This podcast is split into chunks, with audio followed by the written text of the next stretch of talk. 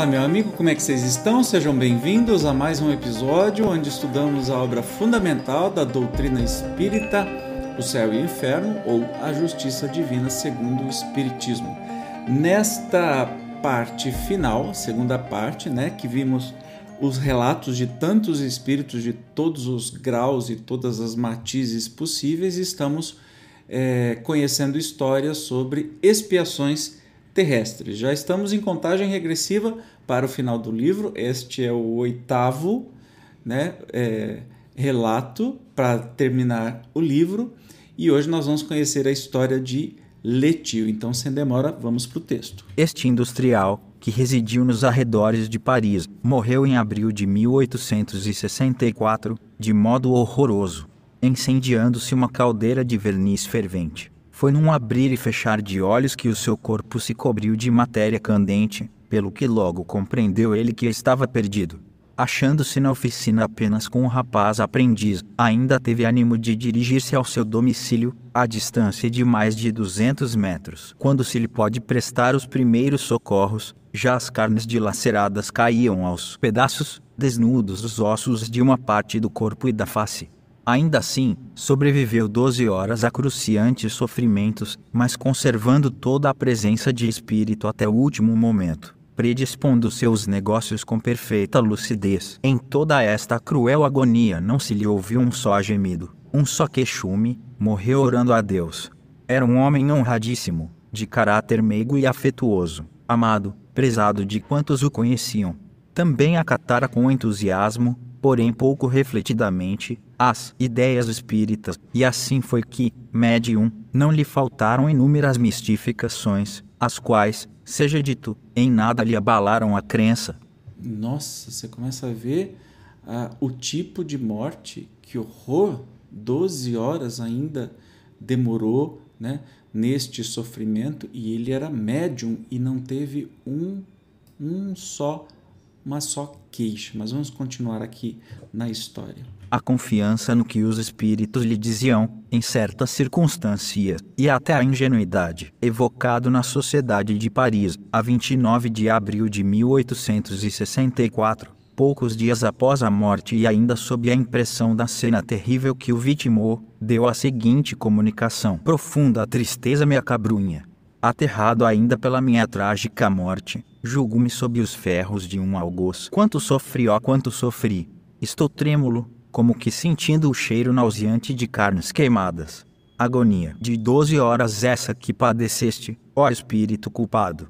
Mas ele a sofreu sem murmurações e por isso vai receber de Deus o seu perdão. Ó minha bem-amada, não chores, que em breve estas dores se acalmarão. Eu não mais sofro na realidade, Porém, a lembrança neste caso vale pela realidade. Auxilia-me muito a noção do Espiritismo, e agora vejo que, sem essa consoladora crença, teria permanecido no delírio da morte horrível que padeci. Há, porém, um Espírito consolador que me não deixa, desde que exalei o último suspiro. Eu ainda falava e já o tinha a meu lado. Parecia-me ser um reflexo das minhas dores a produzir em mim vertigens, que me fizessem ver fantasmas, mas não era o meu anjo de guarda que, silencioso e mudo, me consolava pelo coração.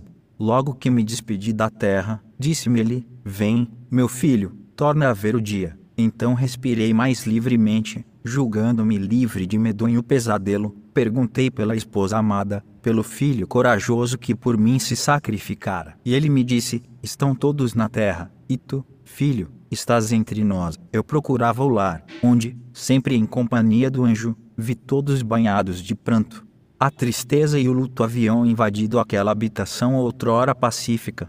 Não pude por mais tempo tolerar o espetáculo e, comovidíssimo, disse ao meu guia: Ó oh, meu bom anjo, saiamos daqui. Sim, saiamos, respondeu-me, e procuremos repouso. Daí para cá tenho sofrido menos e, se não houvera visto inconsoláveis a esposa e os filhos e tristes os amigos, seria quase feliz. O meu bom guia fez-me ver a causa da morte horrível que tive, e eu, a fim de vos instruir, vou confessá-la. Bom, depois dessa morte toda, e ele estava com o guia e foi bem acolhido e ficou tudo bem.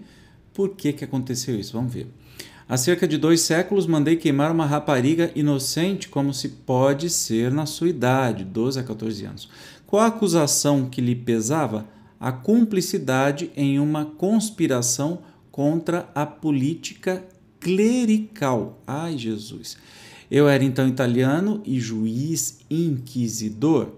Como os algozes não ousassem tocar o corpo da pobre criança, fui eu mesmo o juiz e o carrasco. Oh, quanto és grande, justiça divina! A te submetido, prometi a mim mesmo não vacilar no dia do combate, e ainda bem que tive força cedilha maiúscula para manter o compromisso. Não murmurei, e vós me perdoastes, ó Deus. Quando, porém, se me apagará da memória a lembrança da pobre vítima inocente. Essa lembrança é que me faz sofrer. É mister, portanto, que ela me perdoe. Ó vós, adeptos da nova doutrina, que frequentemente dizeis não poder evitar os males pela insciência do passado. Ó irmãos meus, bendizei antes o Pai, porque se tal lembrança vos acompanhasse a terra, não mais haveria repouso em vossos corações. Como poderíeis vós, constantemente assediados pela vergonha, pelo remorso, fruir um só momento de paz. O esquecimento aí é um benefício, porque a lembrança aqui é uma tortura. Mais alguns dias e, como recompensa a resignação com que suportei as minhas dores, Deus me concederá o esquecimento da falta. Eis a promessa que acaba de fazer-me o meu bom anjo. Aí a gente compreende mais um, uma expiação escolhida pelo próprio Espírito e ainda arrependido, pedindo perdão naquela vítima que, como juiz clerical, ou seja, da igreja, ele mandou, ele queimou uma criança viva, né? E é, escolheu este tipo de morte para ajudar aí na sua caminhada como motivo de arrependimento e tudo mais. Olha que legal, não é Deus que castiga, né? A nossa própria consciência que escolhe os caminhos para que a gente possa se reaproximar de novo é, do caminho correto. Tem uma observação aqui do Kardec, vamos ouvir. O caráter do Senhor Letil, na última encarnação, prova quanto seu espírito se aperfeiçoou. A conduta que teve seria o resultado do arrependimento como das boas resoluções previamente tomadas, mas isso por si só não bastava. Era preciso coroar essas resoluções com uma grande expiação. Era mister que isso portasse como homem o suplício a outrem infligido e mais ainda, a resignação que, felizmente, não o abandonou nessa terrível contingência. Certo, o conhecimento do Espiritismo contribuiu grandemente para sustentar-lhe a fé, a coragem oriunda da esperança de um futuro. Ciente de que as dores físicas são provas e expiações, submeteu-se a elas resignado, dizendo: Deus é justo, logo, é que eu as mereci. Ai, que maravilha! E um depoimento muito emocionante, né? E que reforça aí que a gente mesmo pode escolher o nosso caminho do arrependimento e de, de uma autopunição, né? Em, em, o tamanho do arrependimento que a gente traz e quer resolver e quer se infringir a, a punição que fez a outro e pedindo sempre o perdão das outras pessoas. É, é bonito demais, é lindo demais. É, vamos continuar no próximo episódio é, com o depoimento de um sábio ambicioso. Eu te espero como sempre, obrigado por ter chegado até aqui e até o próximo. Tchau!